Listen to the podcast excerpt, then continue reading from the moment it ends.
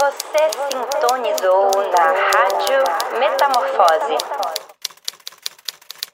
Olá, queridos ouvintes da Rádio Metamorfose.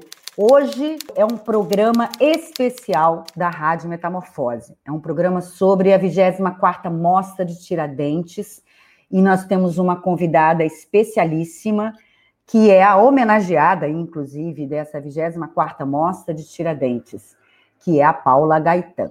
Eu sou Rosângela Guiar, jornalista, é a primeira vez que eu estou participando da Rádio Metamorfose, vou coordenar esse bate-papo com a Paula Gaetan, e é, eu sou uma colaboradora do jornal Metamorfose. Então, é, queridos ouvintes, participem, vamos ouvir, depois mandem seus comentários é, na nossa página, que nós queremos ouvir o que você tem a dizer a respeito desse grande bate-papo que nós vamos fazer.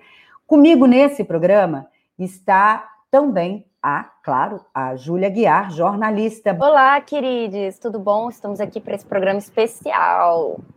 E também o jornalista de todo o caderno de cultura do jornal Metamorfose, Marcos Vinícius Beck. Olá, meus caros, tudo bem? E eu, inclusive, hoje estou infiltrado no meio dessa, dessas mulheres brilhantes aqui, então vamos embora, né? É, Beck hoje está bendito ao fruto entre as mulheres poderosas e bruxas. E conosco a repórter de cultura do JM, porque ela não poderia deixar de fora, né? Lógico, estudante de letras e escritora, Júlia Moura. Olá, pessoal, tudo bem? Bom, gente, devidas às, às, apresentações, agora vocês sabem que eu sou a Rosângela Guiar, colaboradora do jornal Metamorfose. Eu vou apresentar a nossa entrevistada de hoje nesse programa especialíssimo sobre a 24ª Mostra de Cinema de Tiradentes. A homenageada da mostra é a multiartista Paula Gaetan. Ela é uma multiartista, né? Ela é artista plástica, fotógrafa, poeta, cineasta franco-colombiana. Ela é, na verdade, franco-colombiana, ela é dessa região, né?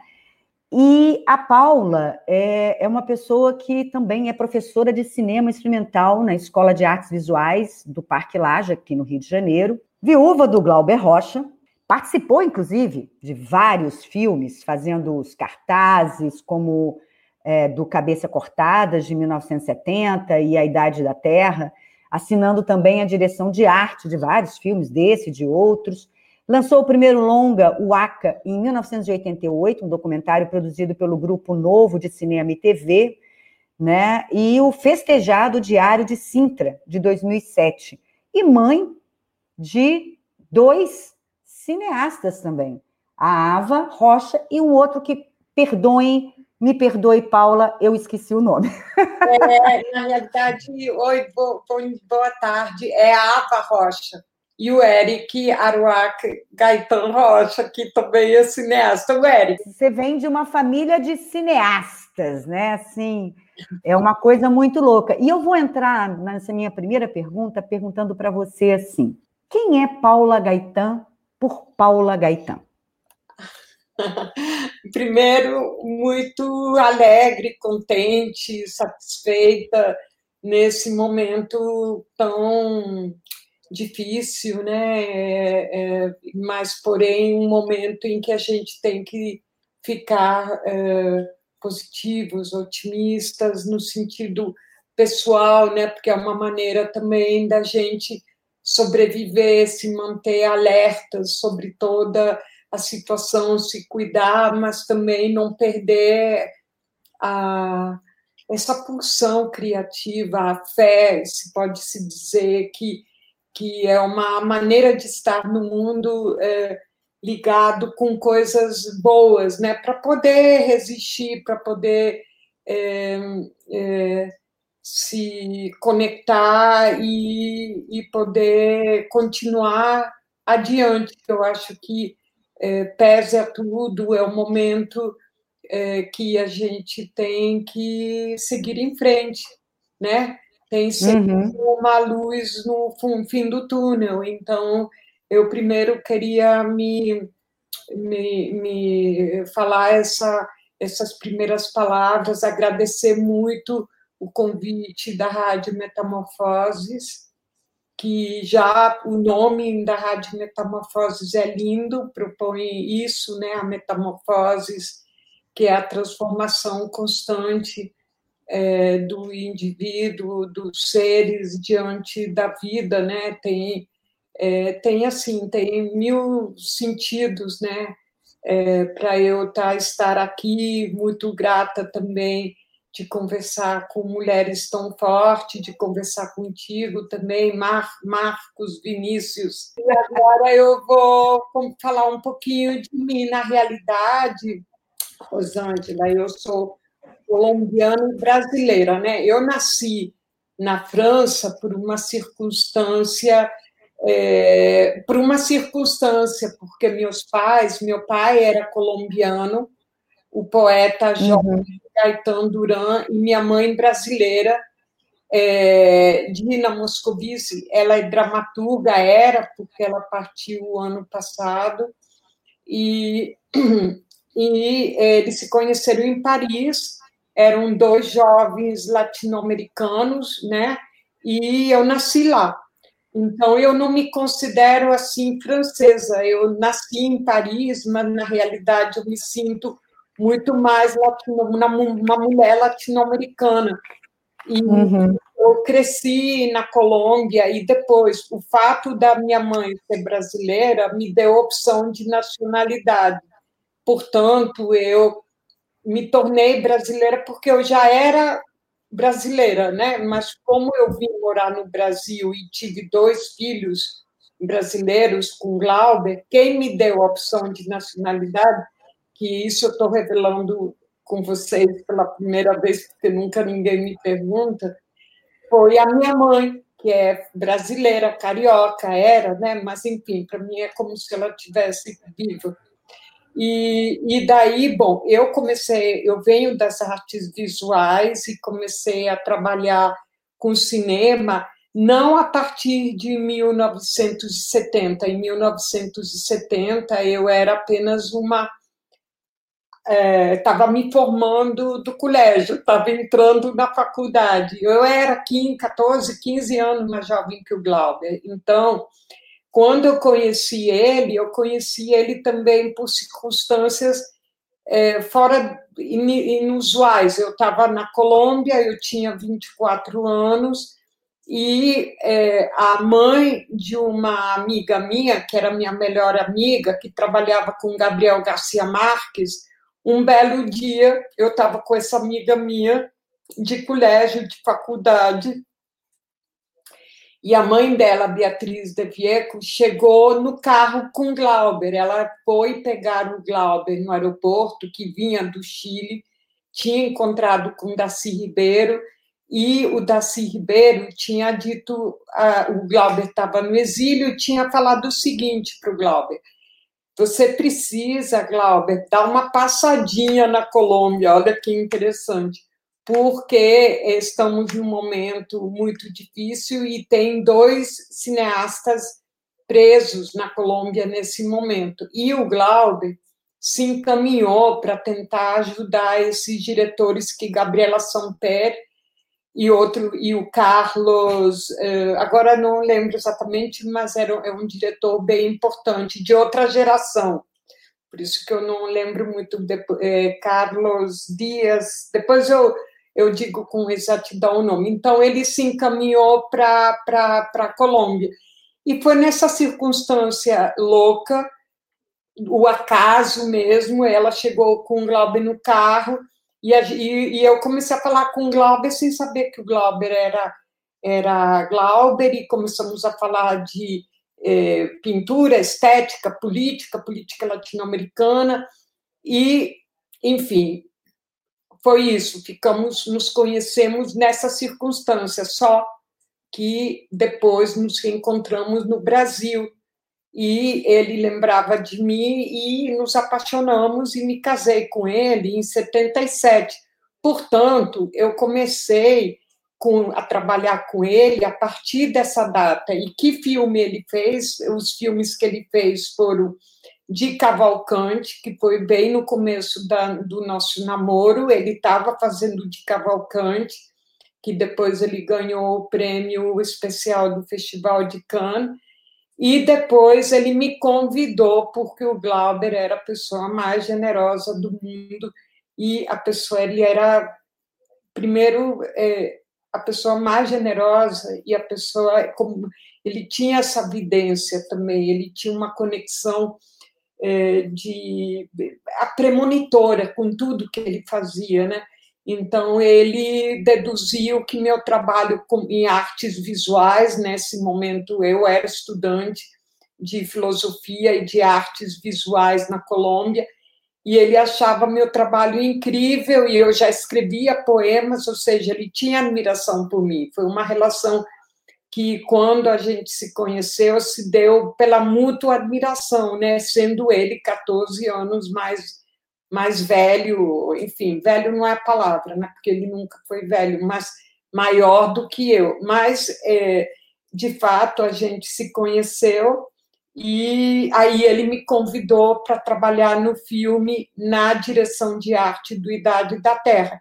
E entre nesse meio tempo em que a gente estava fazendo essa direção de arte, fazendo toda a pré-produção do Idade da Terra, que com o qual a gente foi para Veneza em, em 80, em 80, acho que 80, né?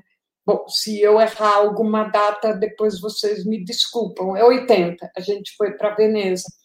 Então, nesse meio tempo, o Glauber lançou Cabeças Cortadas no Brasil e me falou: faz o cartaz de Cabeças Cortadas. E eu fiz. E também ele tinha escrito um romance, Ribeirão Sussuarana, e falou a mesma coisa, Paula, você quer fazer a capa do, do romance Ribeirão Suarana? E eu falei, ah, sim, com muito prazer. Eu não era artista gráfica, eu era pintora, mas eu fiz com muito prazer, fiz a capa e, e é a mesma capa que tem o livro até agora. Bom, então, isso em relação ao Glauber, só assim, colocando uma certa precisão nas datas e tudo. Bom, a partir disso, dessa relação minha com Glauber e desse processo de eu ter trabalhado com ele no filme Idade da Terra, foi uma lição de vida, uma lição de vida no sentido de entender como um grande artista, quem teve nesse platô, nessa filmagem, nesse set, teve a oportunidade de assistir o que é, era o Glauber trabalhando, né, a, a, a, paixão e não só a paixão, paixão, como a extrema generosidade com que ele trabalhava com todo mundo e a maneira como ele, ele ia criando ao vivo, maior aula, maior faculdade, né? E, bom, aí a gente sabe a história que o Glauber partiu em 81, depois de um processo que, enfim, de saúde e tudo, e eu fiquei realmente muito desamparada, sim, porque é, foi muito repentino. Porém, ele me deixou essa herança, uma herança de que eu repeti hoje no começo do programa, que a gente tem sempre tem que perseverar ser, ter muita disciplina, era uma coisa que eu aprendi com Glauber quando a gente viveu, conviveu, fomos casados quase cinco anos. Ele falava que a disciplina era fundamental. E quando eu via o Glauber trabalhando, ele era sistemático, né? Porque tem um pouco essa ideia de que o Glauber era assim, meio louco, porra louca, era exatamente no dia a dia, era exatamente o contrário, era uma pessoa metódica, extremamente metódica, tanto que ele conseguiu produzir a obra que ele produziu, que é uma obra gigante, né? Não tem nem a metade das coisas que ele escreveu publicadas, né? E, e, e, roteiros, livros, romances, ele deixou uma obra gigante que vai ser publicada aos poucos ao longo desses próximos 20 anos. Então, eu aprendi isso com Glauber, assim, a questão da perseverança, de você ser extremamente organizado, de nunca é, abrir mão do seu, do, da sua ética, do seu comportamento ético, de nunca abdicar dos seus sonhos e de você ser coerente com os seus princípios. Seus princípios têm que determinar a sua vida e têm que determinar a sua obra também. É uma coisa só. Vida e obra se confundem, se misturam. Então é isso. Eu acho que mais ou menos Paula Gaetan é uma mulher latino-americana, essencialmente.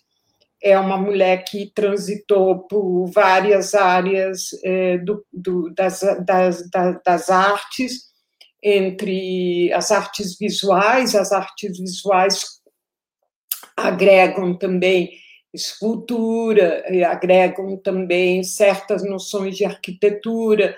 É, então, eu passei por essa escola tradicional de belas artes, né, em que você aprende a fazer gravura, fotogravura, fotografia e tal, e é, mais adiante eu fiz muita instalação, fiz um filme com a Lígia Pape, o único filme que foi feito sobre a obra da Lígia Pape, eu fiz em 91. Então, isso é algo que até hoje permeia a minha vida, essa relação com as artes visuais, que agora é muito frequente, né?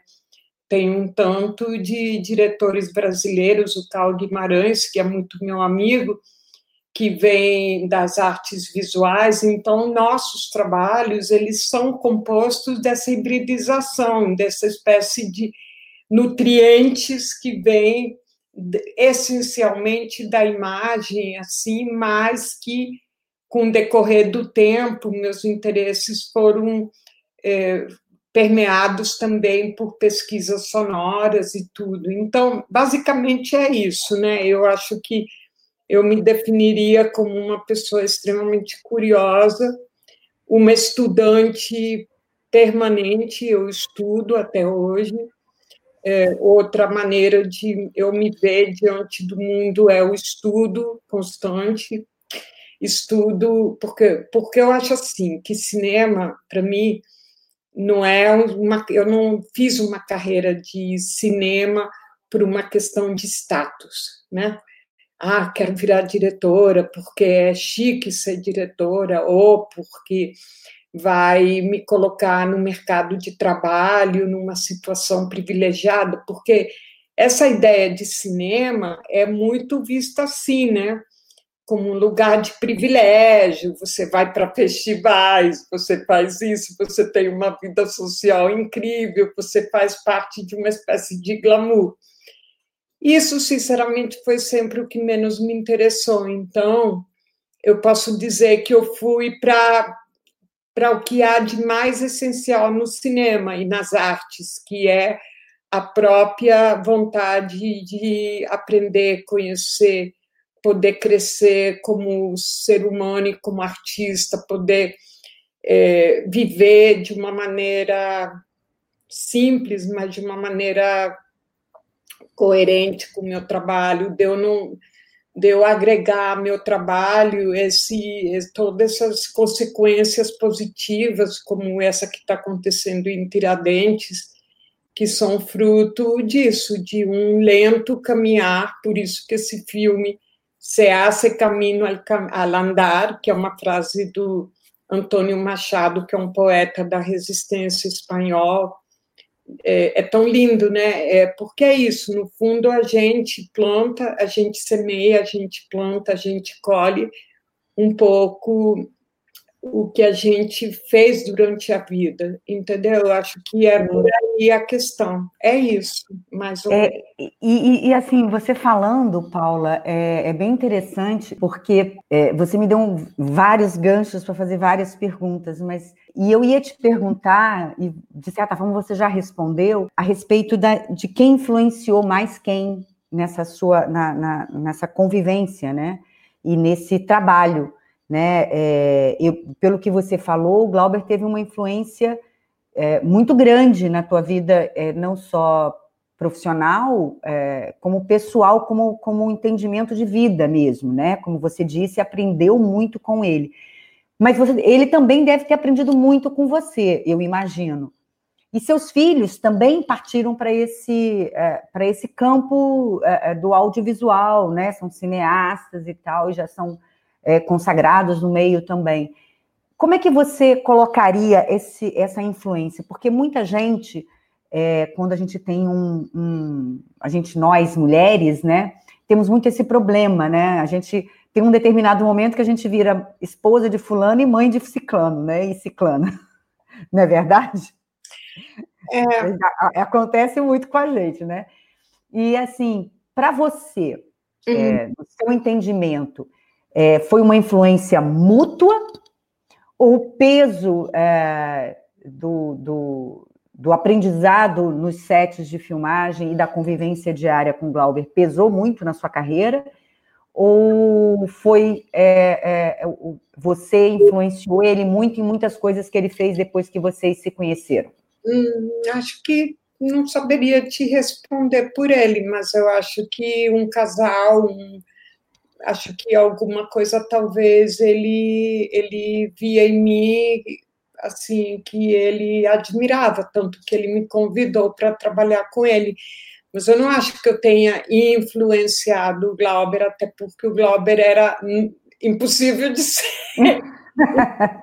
Ele era tão autônomo assim tão peculiar e sei lá, eu, eu, eu acho que foi uma troca, né? Mas foi uma troca importante que se frutificou na nossa relação de ter dois filhos, né? E, e esses dois filhos e de e essa colaboração, mas eu acho que ele tinha essa colaboração com todo mundo, não era comigo particularmente, acho que eu, que eu era uma pessoa muito querida por ele, mas eu acho que o Glauber era é, generoso com todo mundo, ele respeitava a equipe do filme dele da mesma maneira. Eu era apenas uma pessoa a mais, que ele tinha uma relação comigo amorosa e, e, acho que a gente se cuidou até onde foi possível, né? Mas, enfim, eu acho que, de qualquer jeito, meu, meu trabalho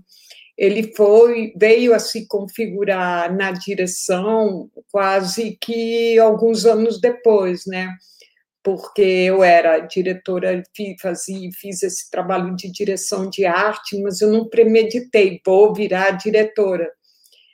Eu continuei fazendo vídeo arte, fazendo meus trabalhos de, de instalações. Quando ele partiu, ele faleceu, eu não tinha essa noção que eu viraria diretora. Acontece que houve, de fato, agora que você me pergunta, Rosângela, um, um, uma coisa bem interessante que aconteceu com a gente. Quando a gente estava em Paris, o Glauber me deu de presente no dia do meu aniversário, que eu faço 18 de novembro, ele me deu uma Super 8 Olha que coisa incrível. E eu nunca tinha mexido com Super 8. Porque ele falou: você é ótima fotógrafa, vou te dar essa Super 8. E naquela época, a gente comprava os rolinhos de Super 8 em qualquer lugar. Tipo, para não exagerar, tipo numa papelaria, tipo da, da esquina da tua casa, assim, tipo numa papelaria e você levava para revelar os rolinhos de Super 8 e uma semana estavam prontos, juro, era a coisa mais simples do mundo. Pensar que agora você fazendo, eu fiz várias imagens de Super 8 agora no Luz nos Trópicos e no Diário de Sintra. No Diário de Sintra ainda dava para revelar em alguns lugares porque foi em 2007. Agora, você filma em Super 8, você tem, só tem um laboratório em Los Angeles e só pode revelar em Los Angeles.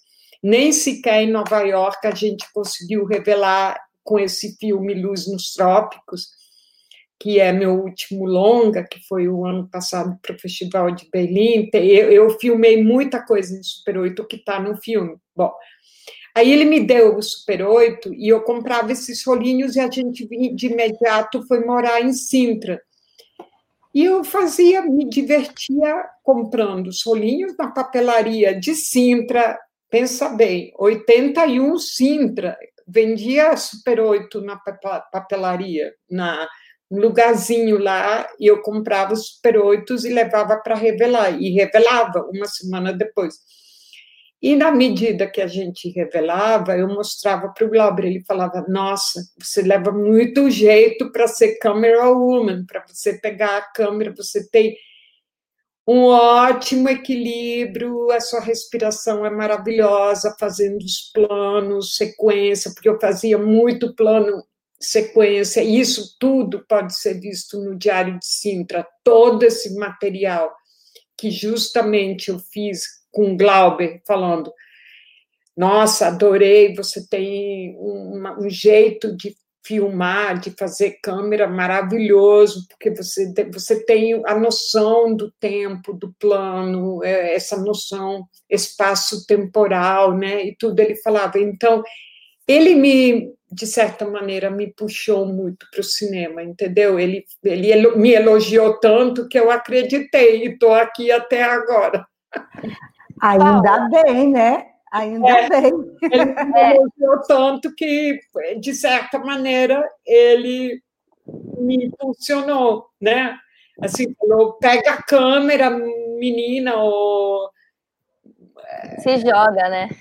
Aceita, é. você pode fazer e vai em frente. E eu acreditei, fui com tudo em cima. E tanto que esse material de Super 8 é a matéria-prima do filme Diário de Sintra.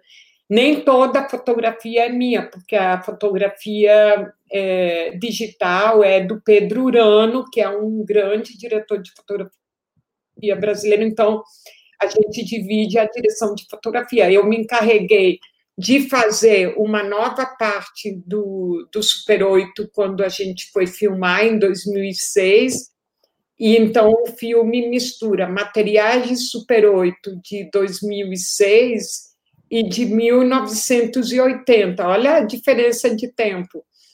E a parte digital é do Pedro. Então, você vê, né, o amor frutifica em ações reais, em companheirismo, em diálogo, né? Eu acho que isso é o mais bonito do amor, além dos filhos, né, que estão aí. É. E, só abreviando, o Eric, o Eric agora, o Eric não queria ser diretor de cinema, o Eric só queria ser futebolista. E ele nunca pensou em ser diretor de cinema. Quando eu fiquei viúva, muito jovem, por certo, é, eu depois casei de novo, tive uma outra relação amorosa e tive outra filha, a Maíra, que é artista plástica, que aparece, que é atriz de vários filmes meus, que é Maíra Senise. Bom, a Maíra, é, a Maíra, por exemplo, deu continuidade às artes plásticas. Ela mora atualmente em, em Brooklyn, em Nova York, nesse momento. Assim, a mamãe super preocupada, mas ela é ela conseguiu ah, fazer seu trabalho e desenvolver. E o Eric, ele não queria ser diretor de cinema. O Eric é uma década mais velho que, que a Maíra, né? E a Ava é. Eles, a Ava, primeiro é o Eric. O Eric é de 78, a Ava é de 79 e a Maíra é de 89, né? Bom, então, só para explicar a coisa dos meus filhos. E, e, a Ava sempre cantou, a Ava sempre cantou desde muito pequena, mas ela, ela era mais ligada ao cinema. Ela, ela, ela ia comigo. Quando eu voltei para a Colômbia, eu voltei para a Colômbia naquele período grave que acabaram em Brafilme, vocês eram muito jovens, mas assim, quando houve um, um período bem similar ao que a gente está vivendo agora, que é aquela época do Collor, todo mundo ficou sem trabalho e eu fui para a Colômbia, voltei para a Colômbia para trabalhar na televisão colombiana e lá fiz quase 50 documentários para televisão que estão lá, são da TV. Puxando esse gancho sobre as coisas que você já produziu, e principalmente essa diversidade, né, de formas de se produzir cinema, O curador Francis Wagner, ele te citou da seguinte forma: ela parece estar inventando algo o tempo todo na forma de fazer filmes. E ouvindo você falar sobre as diferenças de, de rolos de filme, né? É, de Super 8, é, do seu trabalho na televisão, e todos os seus filmes são muito específicos, Luz nos Trópicos, Exilados do Vulcão, é, a gente começa a perceber que o seu cinema ele tem uma assinatura muito muito autêntica, né? Que agrega todos esses processos artísticos para além de só a ferramenta filme, né? Imagem em movimento. Eu queria que você explicasse um pouco melhor como é para você esse processo artístico de usar todas as ferramentas que são possíveis para você, que você se sente confortável para usar e transformar isso em, em, cinema numa complexidade muito grande, né? Eu queria que você falasse um pouco sobre isso. É, então, isso, muito obrigada pela pergunta, Júlia. Eu acho, assim, que eu, eu faço uma experiência acumulada. O que interessa no meu cinema é essa maneira de trabalhar contínua, porque sempre tô, estou produzindo. É estranho falar isso, mas é um pouco como um sapateiro, que, que não sei nem se esses sapateiros acho que até hoje existe, mas essa ideia do artesão ou do padeiro que está fazendo pão, pães, pão, é, comida, pães, tal, todos os dias ele acorda a tal hora e ele faz esse esse assim esse trabalho de uma maneira carinhosa e portanto quase é, assim é, é, o dia a dia. Meu dia a dia é trabalhar com imagens. Não não passa um dia que eu não esteja é, trabalhando com imagens em movimento ou também imagens fixas com e, e bom e isso tem sido uma obsessão. E essa obsessão é, é, é, ela, ela, ela não é de agora, não é um passatempo, é uma realidade, é uma maneira de estar no meu dia a dia, é, é uma relação que não, não, não é entre semana ou tal, é simplesmente todos os dias. Então, eu tenho um ritmo de trabalho e uma certa velocidade de produção muito grande. E, como se diz, eu me viro. O que, que significa me virar? Me viro é que possivelmente eu não vou ter um dinheiro, um orçamento, ou eu não ganhei aquele edital. Na época que tinha editais assim públicos, eu apostava em todos os editais, todos eu mandava projetos ou seja, eu não desaproveito as oportunidades e, com muita humildade, eu sempre é, tentei é, fazer as coisas não como isso aí, respondendo que a Rosângela me perguntou, jamais como viúva do Glauber, sem nenhum tipo de privilégio, porque isso foi uma parte que eu, da qual eu abdiquei logo que o Glauber partiu. Quem ficou responsável, a meu pedido, foi a família, a mãe. Eu pedi para eu não intervir nisso. Então, eu fiquei muito dedicada ao meu trabalho. Graças a Deus, eu consegui me dedicar inteiramente ao meu trabalho de uma maneira disciplinada. E o que diz o Francis, quem observa tudo isso de fora fica bastante impressionado pelo volume de trabalho.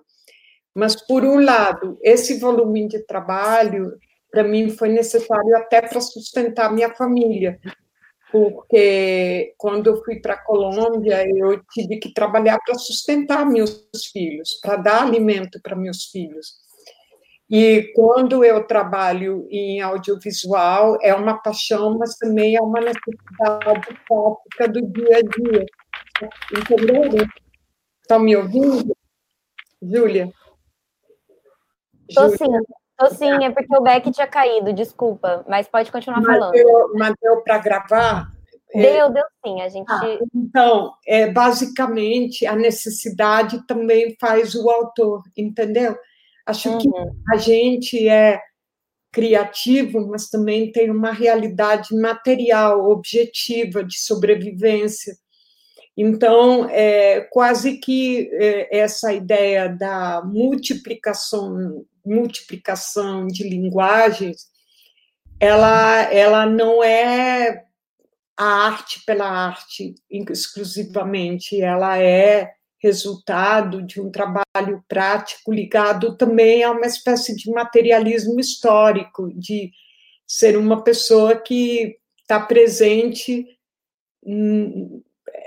na, na, história do seu país, está conectada com a vida desse país, com, com, com a vida política, estética, cultural e tudo, e está também lutando, de certa maneira, para para essa ideia do empoderamento, há muito tempo eu faço isso no sentido de ser uma mulher muito autônoma no meu trabalho e fazer meus filmes da maneira que eu achava que teriam que ser, sem, sem, sem nunca abdicado da maneira como eu, como, como eu trabalhava, entendeu? Acho que eu fui certamente coerente com com uma certa estética e, e perseverante. Eu acho que eu acho que a inspiração não é uma coisa divina que eu tenho porque eu sou assim ou assado. Eu acho que todos nós, qualquer pessoa que está me ouvindo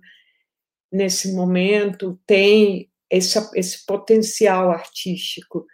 Qualquer pessoa não precisa ser é, é, ter tido algum tipo, inclusive, de experiência como a minha pessoal, que, que eu fui casada com outro, um diretor importante, mas eu acho que qualquer pessoa que tiver essa energia, essa força, essa determinação, é um artista em potencial, pode vir a fazer trabalhos, e assim no Brasil temos centenas de diretores incríveis, maravilhosos, vindos de vários cantos do Brasil. Temos vários coletivos de cinema, temos autores impressionantes. Em Minas Gerais temos o André Novaes, temos o Alfonso Shoa.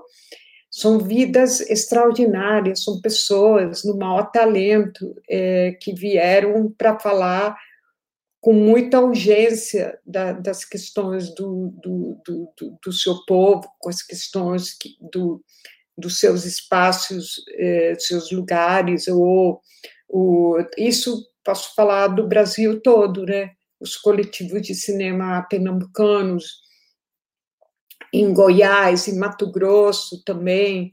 Agora que eu fui fazer o filme Luz nos Trópicos, tinha a equipe mais fantástica era a equipe de Mato Grosso, vários assim, vários coletivos cineastas, jovens realizadores com um cinema super potente, interessantíssimo. Bom, em, Go em, Go em Goiás também tem muita gente incrível. Inclusive, eu tinha convidado o Ai, é, deixa eu pensar. Agora eu, tô, eu queria trabalhar, ia ser ator do meu filme, terminou é, não sendo. É, deixa agora fugiu também. É, Paula, hum. acho, tudo bem? Que é a Júlia. Queria começar dizendo que é uma grande honra estar aqui com você hoje. Hum. É, eu fico muito feliz em ver mulheres ocupando espaços dentro do cinema é, que por tanto tempo, né, foi uma, foi uma zona, uma, uma expressão artística tão dominada, é, majoritariamente, né, por cineastas homens. E eu achei muito interessante também você tocar em Luz dos Trópicos, porque mais cedo você tinha falado aqui pra gente que você se considera latino-americana.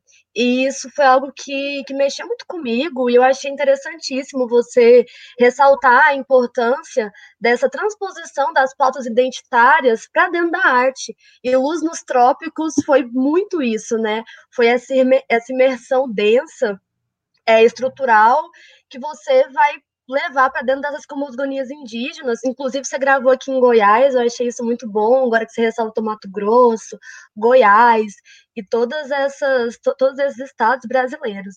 É, isso, é, isso, foi extremamente incrível. E eu queria saber como foi para você é, gravar é, esse, esse filme, gravar Luz nos Trópicos, tão premiado aqui agora, é, nesse ano, e, e nessa, nessa conexão. Você, enquanto mulher latino-americana, você nessa imersão cultural é, da América Latina. Então, isso mexeu com você de alguma forma? Como que você, enquanto a sua identidade, é, essa coisa meio nômade, né, que você morou em vários lugares, então como você se sentiu entrando em contato, essencialmente, com essas, essas estruturas da América Latina dentro da gravação de Luz nos Trópicos?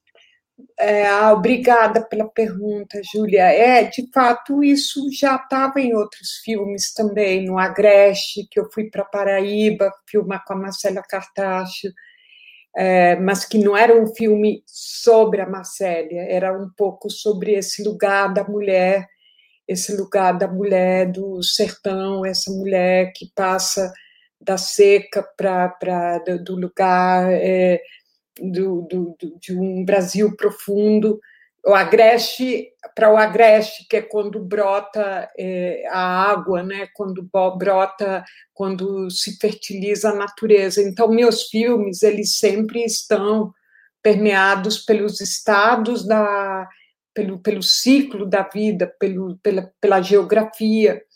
Tem uma espécie de também por esse materialismo histórico, por essa questão do, dos povos originários, pela questão da potência dos povos indígenas, do, do, dos, dos, dos, da herança eh, latino-americana, da herança eh, afro-africana, da, da, dos povos em geral que são originários, que são a parte mais potente da nossa identidade, né? Eu como colombiana também tenho isso, eh, de certa maneira, né?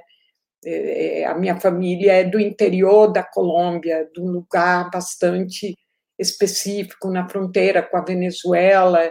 Minha avó era uma mulher também ligada a assim, uma mulher mais, de, mais ligada à questão agrária, né? Era, por dizer, uma campesina, minha avó, a mãe do meu pai. Bom, mas é, eu sinto que esse filme, Luz nos Trópicos, ele já vinha é, como um, um percurso natural dentro desse projeto estético, filosófico que que, onde as mulheres tinham e as questões eh, indígenas tinham uma relevância muito grande, porque eu fiz o AK em 87, onde eu fui, fui fomos para uma aldeia indígena, para a nação Camaiurá, e lá fizemos esse primeiro longa-metragem que me marcou profundamente, nos marcou, né? Eu falo eu, mas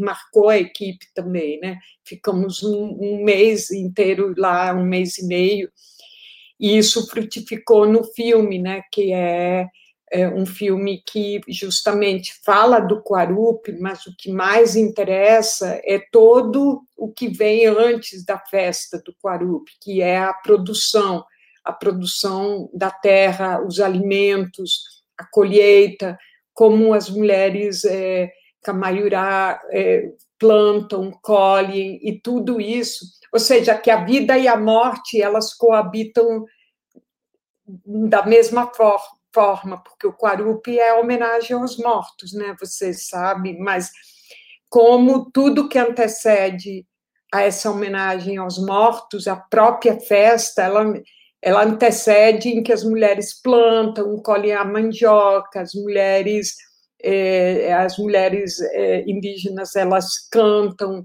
é, para a colheita ser, é, para espantar os maus espíritos, para a colheita ser generosa. Então, é o alimento, porque não existe essa visão da morte, a, a morte como existe na, na sociedade ocidental, né, é, assim, digamos, uh, dentro das religiões né, mais tradicionais, mas existe a, a ideia da imortalidade e de você estar tá em um processo vital entre a vida e a morte.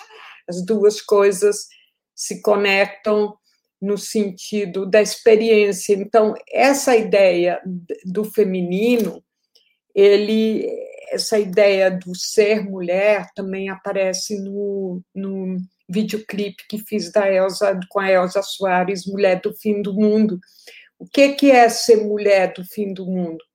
Não é que é, é um pouco esse devir mulher, não para onde vamos, essa potência feminina como fecundadora, como, é, como epicentro, como. É, é, eu acho que é muito importante tudo isso que está acontecendo. E quando eu falo mulher, não falo mulher biologicamente, esse estar mulher, né? Esse estar mulher, porque o homem também pode estar, estar mulher, esse estar feminino, esse estar de acolher a, a, a vida é, e, e, plantar e colher é, a, é, essa possibilidade de colheita infinita, né, de produção de, de imaginários, e aí se conecta com, com a imaginação, porque fazer cinema é basicamente isso, é você se conectar com a potência da imaginação, né, e, e quando você se conecta com o mais profundo do seu ser, com, e você deixa que esses estados interiores é, é, e esses estados exteriores, que é o próprio mundo, é, se misturem, você abre esses canais, são como chakras, você permite que esses que essa ideia de fluxo aconteça, desse estado de criação aconteça todo mundo é artista em potencial, essas coisas. Por isso que o cinema indígena é tão forte, por exemplo, que é um cinema que eu tenho acompanhado muito é, desse, dos novos diretores, como a noção que eles têm de espaço, de tempo, a maneira como eles colocam a câmera os cineastas indígenas é uma coisa absurda, a maneira como eles colocam o olhar deles, porque cinema é também uma maneira de ver o mundo, né? Na Colômbia, por exemplo, tem o, os COG, que são a, é a nação que mora na Sierra Nevada de Santa Marta, que é uma montanha, é, é um páramo, e tem esse povo indígena, e eles só veem o mundo em plano geral e em plano é, em, ma, em, macro e micro, eles, eles não veem plano médio, entenderam? Eles não veem, não existe, quando eles estão vendo o mundo, eles veem o plano geral, você vê, vocês olham a seu redor as montanhas, eles veem assim, ou eles veem um, um, uma formiga na palma da mão, eles vão para os extremos e todo o universo mítico deles é conectado com esse tipo de enquadramento de planos. E eu acho que tudo isso se conecta finalmente, essa maneira de você observar o mundo, por isso que eu digo que quando eu vi os primeiros filmes, quando eu fui júri do Fórum Doc, tinha um filme Machacali que eu me apaixonei. Agora não lembro o nome, porque faz já uns 12 anos. É um cineasta é, é, mineiro, Chacali, uma, uma coisa extraordinária, e era um plano sequência. Eu nunca vi tanta. Aquilo que o Glauber falava comigo, ah, como você pega a câmera, como você faz o plano e tudo, isso tá acontece nos diretores, nos cineastas indígenas com muita naturalidade, entendeu? A maneira como eles se conectam, conectam o corpo deles com a câmera e com o mundo. É, é, é, é muito interessante, é muito interessante. Então, eu, eu sou muito afortunada de ter conseguido, hum, assim, conseguido transitar por universos tão diversos e Acho que isso se materializa nos, nos trópicos. Eu sinto que nos, nos trópicos é um, um estar latino-americana, um estar no mundo dessa errância que tanto se fala, que eu sou meio errante, que eu sou meio estrangeira, ao mesmo tempo eu pertenço, ao mesmo tempo tem essa questão é, da, da natureza, essa questão do quase geológica, da, essa questão da geologia, essa questão da, da isso da, da, da reinvenção, do, da refundação da terra, que é um tema muito interessante que, que o Vitor Guimarães tocou no, no texto que ele escreveu é, o, no, na, na, revista Cinética, que é uma revista maravilhosa, ele fala assim do filme Luz nos Trópicos, ele bota assim, refundar a Terra. E aí eu sinto que eu estou chegando, eu não, não faço um, uma política rápida, não trabalho esse aspecto político ideológico muito explícito, nunca foi. É, Paula, ah. Des, desculpe te, te, interromper, mas já interrompendo, é, você falou lá atrás, bem no começo dessa entrevista, sobre quando existia é, é editais no Brasil de fomento ao cinema, hum. e fez um paralelo com o governo Bolsonaro e o governo Collor, talvez. Bom, é, em 2019, 2020, é, não, 2020, 2021, está acontecendo uma coisa muito sintomática do ponto de vista da guerra cultural é, do bolsonarismo, que são os filmes que vão representar o Brasil no Oscar que não tem nenhum incentivo para custear despesas como viagem, deslocamento da equipe para representar o Brasil lá. Isso aconteceu com A Vida Invisível, do Carinha Ayuso, e está acontecendo agora com o Babenco, da Bárbara Paz. Ela, inclusive, lançou uma campanha de financiamento coletivo para conseguir é, recurso para isso. Assim, eu queria que você comentasse um pouco é, os, os, desafios de fazer cinema, né, dentro desse contexto e como que os cineastas, como que, que, que, a classe artística como um todo pode resistir, assim, e seguir fazendo cinema diante é, desse, desse bom, governo maluco. Não, eu entendo tua colocação. Eu acho que é uma, existem situações é, que nunca é a mesma situação, mas que lembra, né? Acho que acho que talvez agora seja ainda mais radical, né? Que naquela época, né? Eu acho que a situação agora é bem grave porque, é, de fato, quando quando uh, se tem as conquistas que, que aconteceram na, na Ancine, né, com os editais públicos é, que realmente abriram as, a possibilidade, descentralizaram a produção e tudo, foi algo muito importante, né? Assim, eu vejo claramente, porque eu voltei ao Brasil em 2000. Em 2000, a produção é, brasileira, depois do cinema de retomada, estava concentrado mais nas grandes produtoras e cariocas, nas grandes produtoras de São Paulo, né? E, e era tava acontecia basicamente nesses dois polos, né? Nas grandes, acho que em BH menos, mas era praticamente todo esse dinheiro era distribuído entre grandes produções.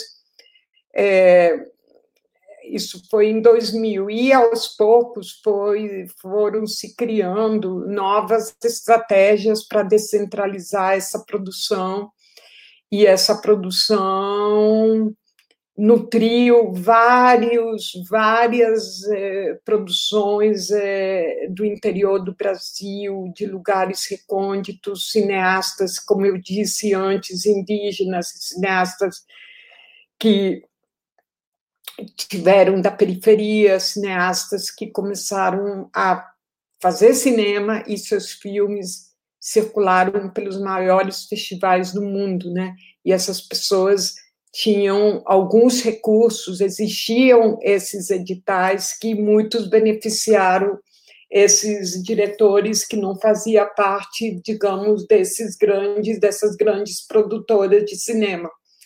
Eu não te saberia responder sobre o caso de, do Oscar, porque a rigor eu nunca me interessei no Oscar assim como uma plataforma assim a nível de mandar ou de achar que sabe eu prefiro falar da, da América Latina de fato. Eu eu estou num momento muito digamos achando que temos que proteger nossa exibição fortalecer a, eu daria mais importância do que pensar com todo respeito, não sei quais são essas campanhas, mas eu diria que a gente deveria virar autônomo, deveria virar ter uma força é, com a América Latina, é, criar uma rede de distribuição independente, que nossos filmes pudessem circular mais, almejar um, um, um plataformas que circulassem mais pelos países latino-americanos do que almejar sempre a Europa ou Estados Unidos. Eu acho que é importante, mas acho que é mais importante a gente se entender como como nessa se entender como latino-americanos. O Brasil faz parte da América Latina também. Estimular esse mercado audiovisual, entender entender é, o, que, o que queremos e, e, e, lutar por isso. Eu acredito que, evidentemente, essas políticas, é, esse desmonte das políticas públicas afetaram todo tipo de diretores, aqueles e todo tipo de grandes é, produtoras, né?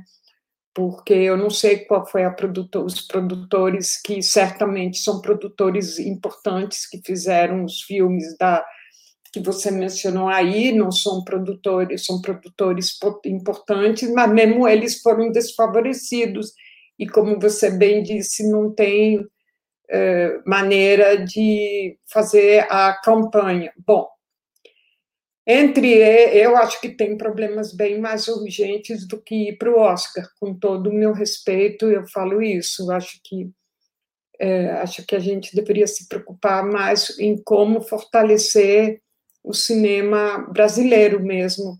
Você falou uma coisa interessante que é, é não só essa questão do que baseado na pergunta que o Beck fez da esse problema que a gente tem, a gente tem que fortalecer hum, hum, todos nós aqui, né? O Brasil, a, América Latina, se preocupar menos com a Europa, né? E com os Estados Unidos, com o Oscar e tal. Mas é nessa, nessa pegada, a gente, com a pandemia que a gente é, vem enfrentando no mundo, né? Desde o no ano passado, em 2020, é, é, festivais como o de Tiradentes, né? No qual você está sendo homenageada, é, partiu para a plataforma digital. E com isso, ele dá um acesso muito maior ao, a, às pessoas e tem um alcance é, é, não, menos limitado só da cidade de Tiradentes. Como é o, como fica, né? Que deu também oportunidade que, sendo físico, ele dava oportunidade para olhares como é, é, como você falou da questão dos indígenas e de outras pessoas, um olhar diferente do mundo é, pela ótica daquela população de pessoas que normalmente não têm muito acesso. E o festival ele tem é, é, é mostras bastante interessantes que é, é, é os Olhos Livres, a Mostra Aurora, são mostras, o Foco Minas, óbvio, né, porque também está lá em Minas, o Curta na Praça, que na verdade dessa vez não vai ser na praça, em função da forma, da, da do problema, né, da, da pandemia, mostra jovem, mostrinha, pegando esse gancho, né, que você falou da, desse, da gente ter que fortalecer o, o, o, o cinema brasileiro, o cinema latino-americano, mais importância, né, para isso, a gente tem mostras é, é, importantes como é de Tiradentes, onde você está sendo homenageada, e é, é, que tem várias mostras é, é, diferentes dentro dela, do, do dentro do festival, e você tem hoje, em função da pandemia, ela numa forma é, virtual e que vai que garante um acesso para todo mundo, que eu acho que tem que ser replicado. Os próximos, quando acabar a pandemia, além de fisicamente na cidade, nas cidades, como é o Tiradentes, como é o FICA lá na cidade de Goiás, você ter ela também virtual para que as pessoas do mundo inteiro possam assistir. Você acha que isso é uma forma de replicar melhor esses olhares diferentes, como você citou, dos indígenas e de outras minorias e de outras populações, de outras pessoas, é, esse olhar tão peculiar do mundo, né, por meio do cinema? É, eu acho que vai, vai, eu acho importante serem das duas, das duas maneiras, em sala de cinema, porque nunca vai nunca pode se perder esse ritual do, de, de ver filmes dentro de uma sala de cinema, que é nosso é, é assim que aconteceu na história do cinema, né? Na realidade, o cinema, os primórdios do cinema foi nas feiras, é, nas feiras de diversões, né? Que o cinema surgiu, né? Nas, nas, nas feiras de diversão do final do século XIX, né? Como se fosse uma atividade, uma atividade prazerosa e depois se tornou, existiu, a sala de cinema não existiu imediatamente, né? E, e, daí eu acho que os, a, o fato de continuar é, se configurando como uma, uma relação é, presencial e uma relação é, que seja por internet, que seja por rede, eu acho as duas maneiras têm que conviver juntas, né?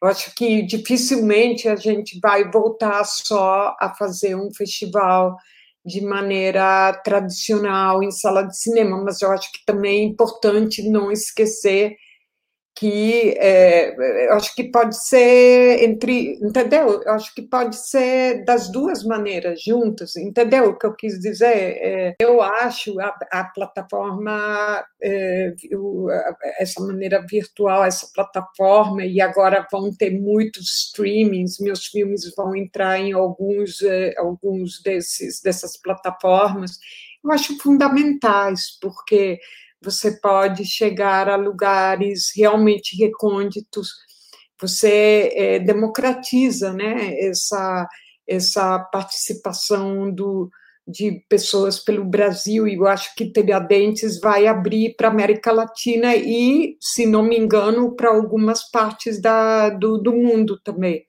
Eu acho fundamental, é uma maneira, a gente ganhou, de certa maneira, com essa possibilidade é, de, de, de você poder é, você poder assistir um filme é, né, no interior do, do Piauí, você consegue se, se, se, se conectar, mas também tem outra coisa, que nem todo mundo tem esses computadores, nem tem.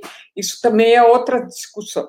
Então, eu queria te perguntar sobre a sua relação com o tempo, porque é, com uma licença poética, que eu acredito que a senhora é uma grande de uma bruxona. E eu acho que nós mulheres, com uma relação íntima com a natureza e com a uhum. vida, com a existência, a gente percebe o tempo e sente o tempo de uma forma muito peculiar. E você carrega com você uma preciosidade estética e um conceito sonoplástico que carrega esse, essa reflexão sobre o tempo das coisas, né? E aí eu queria te perguntar o que, que a gente pode esperar dos seus dois filmes inéditos que vão ser lançados, ou pelo menos vão ser mostrados no Brasil pela primeira vez, na Mostra de Tiradentes, que é A Ser, a Ser Caminho a Andar e Sim. Obra dos Cachorros. Traz um movimento do tempo? O que, que a gente pode é, esperar desses filmes? O que você acha sobre o tempo? Ah, que bonita essa pergunta. Não, na realidade são três filmes, né, inéditos, porque o filme que abre o festival é Ostinato, que é um documentário com Arrigo Barnabé, né? É um encontro meu com o músico Arrigo Barnabé e, e, uma conversa e mais que tudo ele falando sobre o trabalho dele. É um filme esse daí que vai abrir é mais clássico né? Um documentário mais clássico que eles escolheram para abrir o festival. E é, SEACE, SEACE se, se hace caminho al andar é, é a frase desse poema do Antônio Machado, que é esse poeta da resistência espanhola. Então, esse é um filme que, se eu contar, vai perder a graça, porque mas é um filme mais minimalista e é um filme sobre o tempo, sobre sobre esse ir e vir e como a ideia do eterno eterno retorno, né? A ideia de você ir e voltar para o mesmo ponto em que você do qual você partiu, mas já tra transformado, entendeu? Essa ideia do eterno retorno a nível filosófico, né? O que é que é esse percurso e, e bom, e esse filme eu acho lindíssimo, eu acho assim que é um filme que eu fiz agora no período da do, do meu enclausuramento, que é enclausuramento mesmo, estou quase virando uma é, mística aqui, é, porque tem sido bastante solitário, mas muito produtivo, por outro lado, porque eu tenho trabalhado muito. Eu, eu, eu, eu já estava no ritmo de ficar editando em casa na época do Luz nos Trópicos, né? Então eu continuo, continuei esse ano que me salvou foi o fato de estar em frente a uma super ilha de edição. Então eu produzi muita coisa. Bom, e o filme é, é do o outro, o Ópera dos Cachorros, é um trabalho bastante bastante curioso que eu fiz com minha voz. É, não se pode dizer que eu canto, mas com uma série de, de percursos que eu fui fazendo antes do antes desse, quando, porque eu vim morar em São Paulo há dois anos, né? É, o primeiro ano eu fiquei editando direto aqui, aí eu ia caminhando pelo bairro, ia fazendo minhas peregrinações e se eu entreguei, se eu falar vai tirar o mistério também, mas eu ia gravando com o celular, com o iPhone, várias coisas que iam acontecendo nas ruas porque São Paulo é uma cidade muito particular e interessante, né? E, e aí eu comecei a gravar e eu cantava na medida que eu caminhava e falava coisas e tudo, né? E esse material eu editei aqui na ilha e é um material que é 90%, 99% só minha voz. Então, é um filme muito experimental. Eu acho que muita gente ou gosta, ou adora, ou vai detestar, porque é realmente, acho que é meu trabalho mais experimental, mas é um trabalho basicamente sonoro, né? E assim, é, é, interessante, é uma experiência divertida. Acho que muita gente vai dizer, pô, ela pirou. ela enlouqueceu, ela pirou, ela a, a, a Perfeita. É, é, essa, é, ela ficou muito isolada e deu uma pirada. Mas eu acho bonito, porque é uma experiência. É isso, como o Francis me disse que queria agregar alguns trabalhos de 2020, é, eu ofereci vários trabalhos que eu tinha, inclusive eu tinha feito um videoclipe que ainda inédito da Ana Frango Elétrico, que a Ana Frango Elétrico, que é uma música, uma cantora carioca, me pediu para fazer esse videoclipe. E aí eu fiz e ficou maravilhoso, maravilhoso. E aí eu até mandei vários trabalhos para o Francis, e o Francis e a equipe, a Lila também, a Lila Foster, elas, eles escolheram a ópera dos cachorros. Eu falei, ai meu Deus, não acredito vou passar mal, chame, eu falei. Nossa, eu estou ansiosíssima para isso. É, mas eles falaram, é maravilhoso, o pessoal vai amar, o pessoal vai pirar e tal. Eu falei, cara, porque assim, né? É, eles vão dizer, bom, ela ficou trancada lá, mas deu uma enlouquecida. Ai, ai, mas o, o, o, outro são filmes todos bem diferentes. Olha só, esses três filmes novos é o filme da, da, do Arrigo é um documentário elegantérrimo, clássico, com Arrigo, que é aquela preciosidade do trabalho do Arrigo, né? Todo mundo conhece o Arrigo, né? Esse músico importantíssimo brasileiro. Então é um, um documentário sério, bem feito, tudo bonito e tal. Não é que o resto não seja sério, mas digamos que os, eles tentaram fazer uma curadoria que fosse muito insólita, original e é, atravessado atravessada por questões inéditas, totalmente é, surpreendentes, digamos, para dizer uma palavra. E se hace caminho al andar é um filme também, esse que eu te falo do, do eterno retorno, é, que eu filmei, inclusive, é, em Mato Grosso, no, na Chapada dos Guimarães. É lindo, é esse trabalho realmente não é por nada não, eu acho que é um dos trabalhos mais bonitos que eu fiz na minha vida, é lindo e fala muito também dessa ideia da, da, da, dessa ideia que estamos vivendo agora, dessa ideia de, de se refazer, isso que eu falei no começo, de, da gente não perder a força, a vitalidade, da gente caminhar, mesmo que a gente volte para o mesmo lugar, a gente refazer o caminho, e essa ideia da perseverança, e essa ideia também da natureza, porque é um lugar é uma grande plantação, então é isso, mas eu não posso entregar, porque aí eu já vou falar do filme inteiro, né?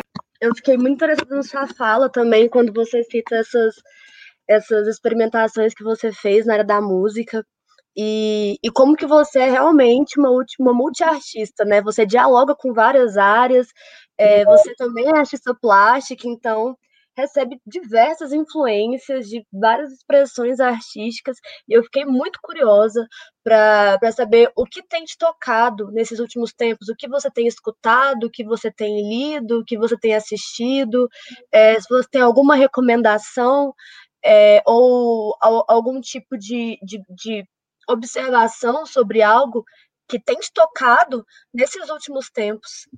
Ah, eu tenho assim, eu gosto de muita coisa diferente, assim, eu gosto muito do Tim Maia, que não é uma coisa totalmente nova, mas é um músico, é o tipo de música que eu amo, eu adoro o Tim Maia. Eu adoro salsa colombiana, adoro bolero, ah, tem uma música da Chauela Vargas, que é uma cantora que eu amo, que está no Luz nos Trópicos, é, eu gosto muito de música é, de nós, gosto muito de, de, de, música eletrônica também, bastante. Então, eu, eu, eu trabalho com música, digamos, eletrônica, assim, é, eletroacústica também. Então, é, é, eu gosto muito de um autor americano que se chama Lamonte Young, que eu gosto também da Eliane Radig, e uh, que mais, assim...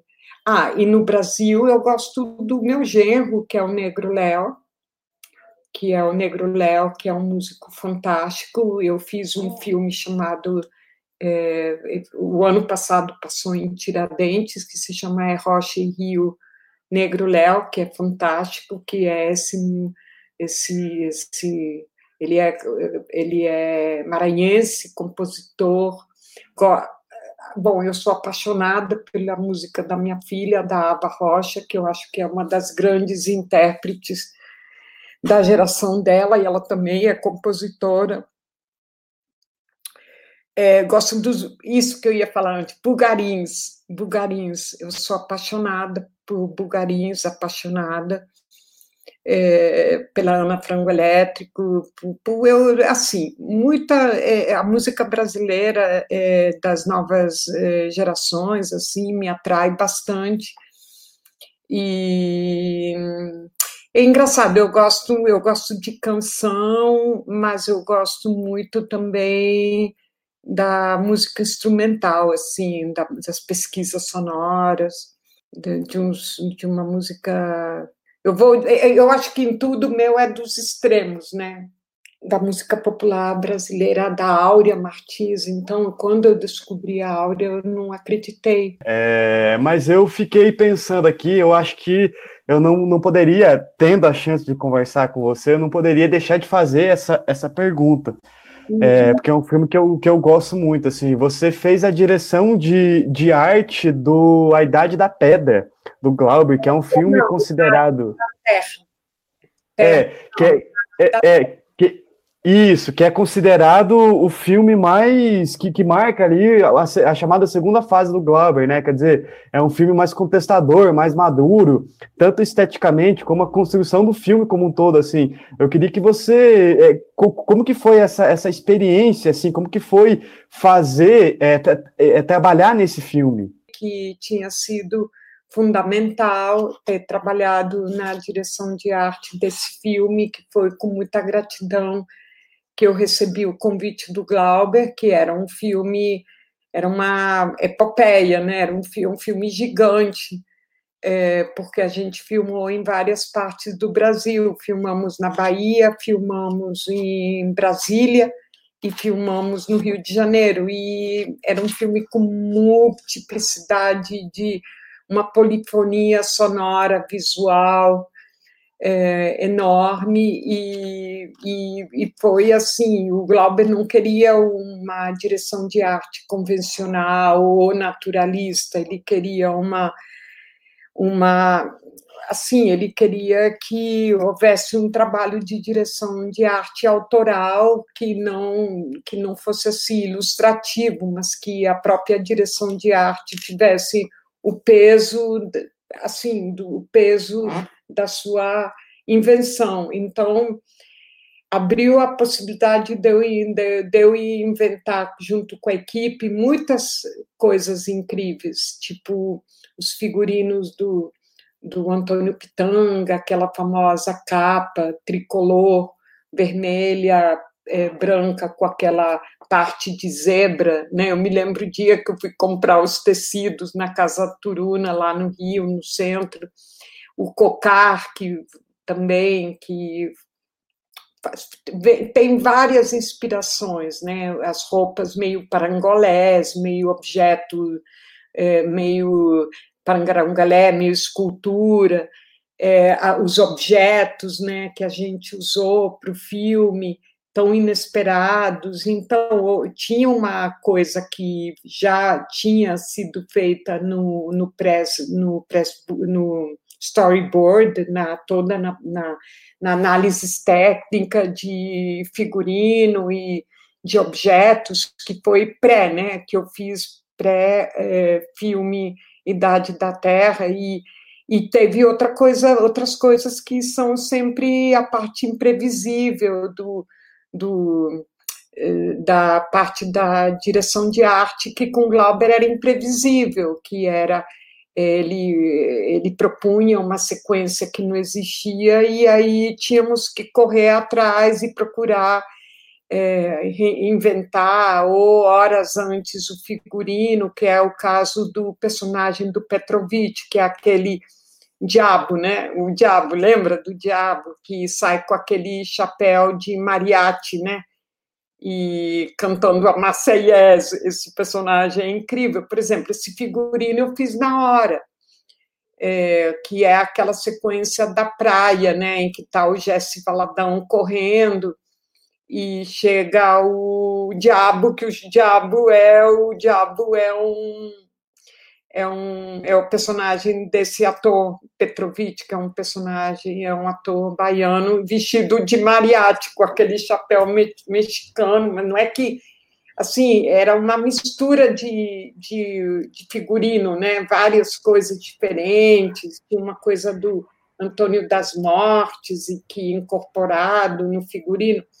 Ah, isso Paula, que foi Paula. Fala. Eu vou ter que te interromper, porque é, faltam só dez, menos de 10 minutos para acabar o programa.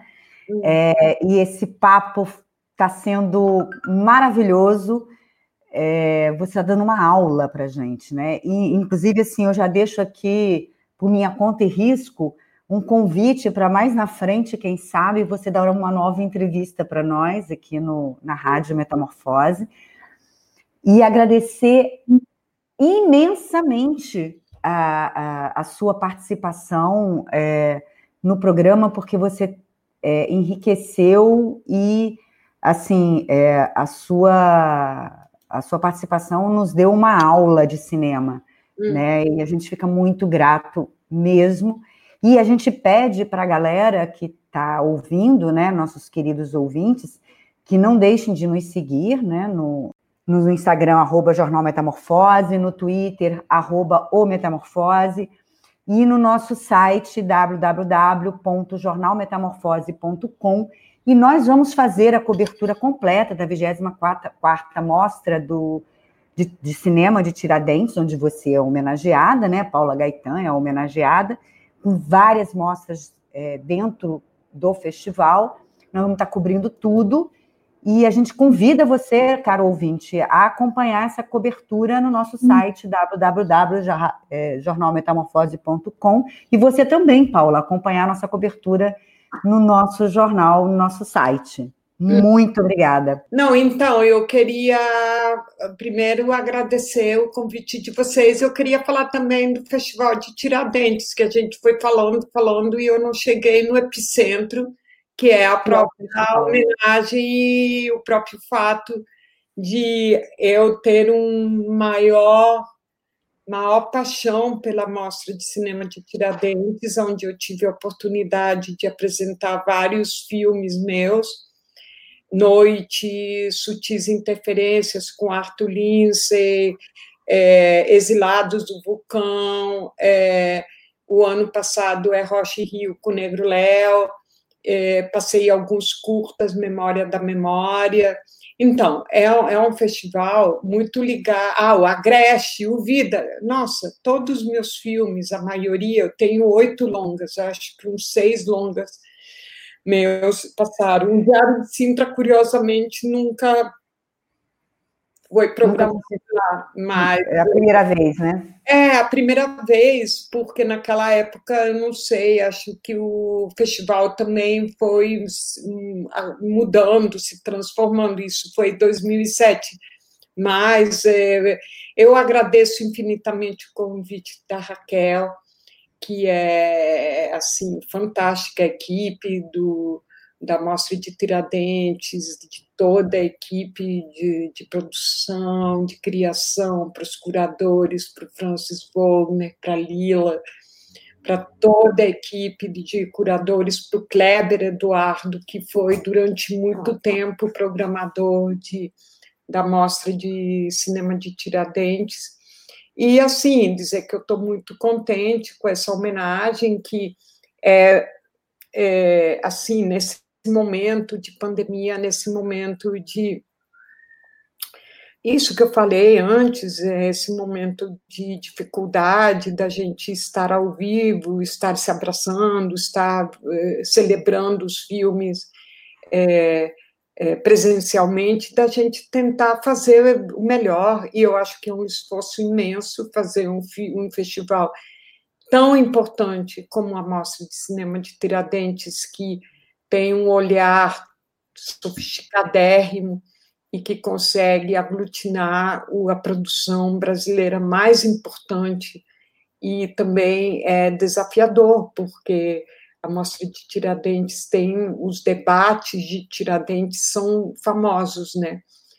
Eles conseguiram Sim. muitos espaços de reflexão sobre o cinema brasileiro. Então, e agregar tudo isso que a gente está falando aqui foi dito durante todos esses debates ao longo desses, dessa última década e em Tiradentes. Acho que a mostra de Tiradentes, a meu modo de ver, humilde modo de ver, é o festival mais importante que temos no Brasil há algum tempo, por se tratar de um festival que aglutinou muitas gerações e ajudou a criar a obra de vários diretores, inclusive a minha, porque foi eh, nesse encontro com outros realizadores brasileiros de outras gerações é, que meu trabalho também se expandiu. Eu me inspirei da obra de vários de filmes que eu vi em Tiradentes e cheguei em casa cheia de ideias para fazer novos filmes. Então foi uma troca estimulante.